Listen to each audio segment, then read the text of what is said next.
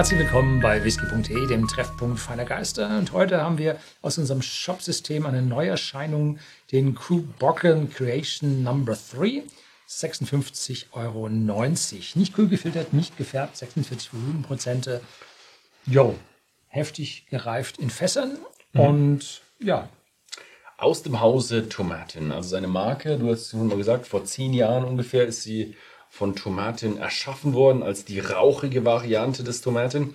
Wir haben schon relativ viel über Tomaten im letzten Video, dem Creation Number 4, äh, also in Vierer, hatten wir schon relativ viel darüber gesprochen, was Kyborkin ist, bisschen über die Brennerei. Außerdem kommt noch ein Brennerei-Video raus oder ist gerade rausgekommen, wo ja sehr, sehr intensiv auf die Brennerei eingegangen wird.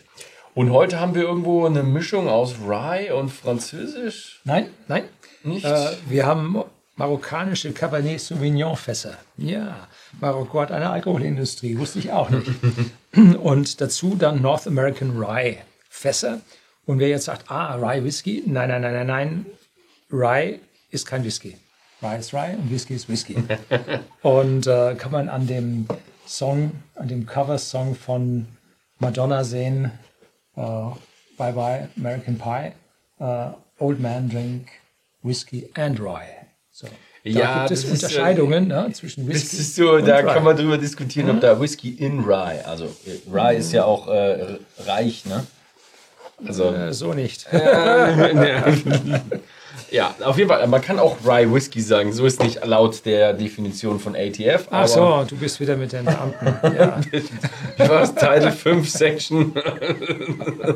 ich glaube schon irgendwie Title 5. Ja, ja genau. Gut. Also heute haben wir, aber das ist ein, das finde ich schön. Also das ist so die Creation-Serie von äh, Tomat oder von Q Borken wo sie einfach verschiedene Fässer mischen. Also so eine Mischung werden wir sicher noch nicht probiert haben. Nee, also ich Gibt's auch auf dem Markt nicht. Bewusst habe ich nur letztlich mal einen dänischen Whisky aus einem Rye probiert gehabt.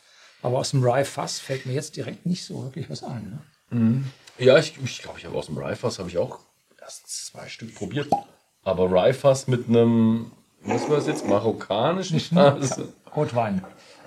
Aber Cabernet Sauvignon ist doch französisch? Ja. ja Oder ist Marokko auch Teil französisch? Entschuldigung, das war französisch. Es war Kolonie. Amtssprache ist französisch. Ist Amtssprache?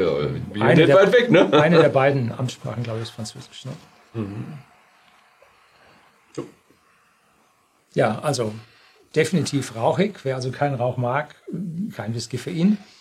Ähm, aber nicht so heftig im Rauch oder wir haben uns jetzt durch das Probieren des vorigen schon so dran gewöhnt, dass der Rauch nicht so super aufdringlich ist. Ich würde sagen 20, 25, maximal 30 ppm. Also nicht zu verwechseln mit den Whiskys von Isla, mit diesen heftigen Rauchgehalten, sondern deutlich dezenter und dabei gleich tolle Aromen, Fruchtaromen, so dieses Rosenwasser, äh, Feigen, dunkle Feigen und im Hintergrund schon leichte, exotischere Gewürze. Ja. Boah, ist ähm, ganz anders als der Nummer, mhm. Nummer 4. Und wo der Nummer 4 so richtig schön, ja, mehr fruchtig und lieblich war, der ist jetzt viel kräftiger, viel würziger, ja, und äh, viel dunkler und ja, also diese exotischen Gewürze, das trifft es ziemlich gut. Das mhm. trifft, das ist echt eine schöne Beschreibung. Also exotische Gewürze. Ja, so ganz leicht hast du hier noch so ein bisschen was mit irgendwie Fruchtigkeit. Hier offiziell schreiben sie hinten drauf, diese Moroccan Cabernet Sauvignon Casks, Rosewater, also Rosenwasser, das ist so dieses äh, der Geruch, der in Marzipan auch mhm. herkommt. Mhm.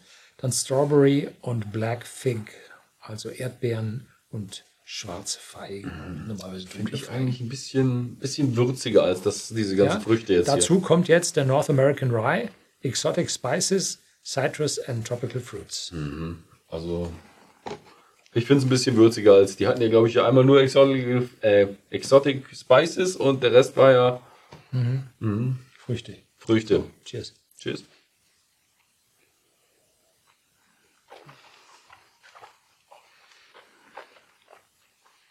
Mhm.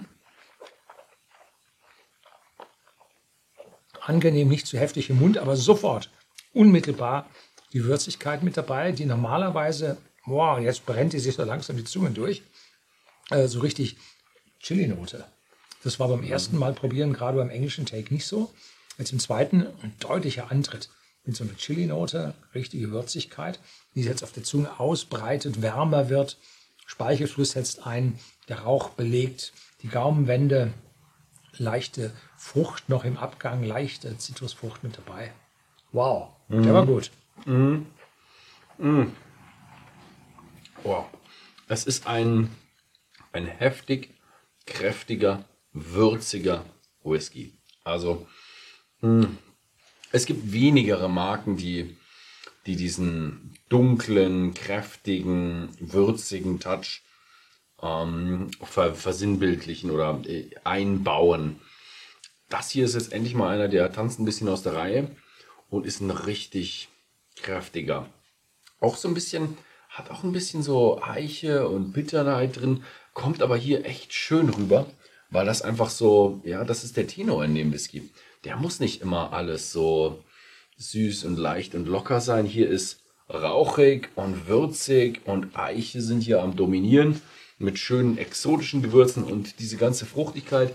Das sind so Nuancen am Rand, die man so irgendwo findet. Aber er ist intensiv genug und alt genug, so will ich sagen, alt genug, damit man hier keine Überreste von der, einer jugendlichen Oh. Whisky-Note hätte, ne? weil er kein Alter zeigt. Ja. No Age Statement Whisky, aber der ist sehr gut gereift. Ich finde, da, da, der ist weit davon entfernt.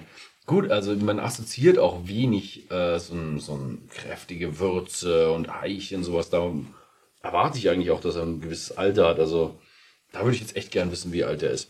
Weil den würde ich nicht als jung einschätzen. Ich würde den eigentlich eher als zwölf einschätzen. Aber wahrscheinlich ist er nicht zwölf. Wahrscheinlich Frag sie, er aber sie werden dir keine Antwort geben. Wahrscheinlich. Ja, und welchen findest du besser? Hängt gerade von der Tagesform ab. Ich wäre gerade eher für was, was Süßes, Lockeres, Leichtes gewesen, deswegen der Nummer 4. Aber der hier hat definitiv seine, seine Momente, würde ich mal sagen. Bei mir ist es anders. Ich finde hier den Dreier besser, weil der Vierer hatte mir dann doch zu viel von dieser französischen Limousin-Eiche, Mhm. die so aromatisch ist, die mir immer oder die mir den Cognac äh, nicht Ja. als angenehmes Getränk äh, rüberbringt. Nee, das kann ich da an der Stelle nicht. Ja. Ich finde ihn aber ziemlich toll. Also wenn man irgendwo mal sagt, boah, jetzt will ich wollen wirklich ein richtiges Geschmackserlebnis haben, was nicht irgendwie so ähnlich ist wie alle anderen, dann ist der Nummer 3 genau der richtige. Weil ich könnte Blüht jetzt, immer noch. Ja, Das blüht immer nicht. nicht und hat noch diesen Geschmack, vollen Geschmack drin. Weil ich könnte jetzt keinen nennen, den, den ich jetzt als ähnlichen Whisky nee, äh, Ja. Aufrufen würde. Also, ja. Gut, Der Geisterhund. der Geist. Geisterhund. Kubockern. Ja, wer diesen Geisterhund, den Cubokian Creation Nummer 3 bei whisky.de kaufen will, schaut einfach mal im Shop vorbei. 56,90 kostet er zurzeit. Ansonsten vielen Dank fürs Zusehen und bis zum nächsten Mal.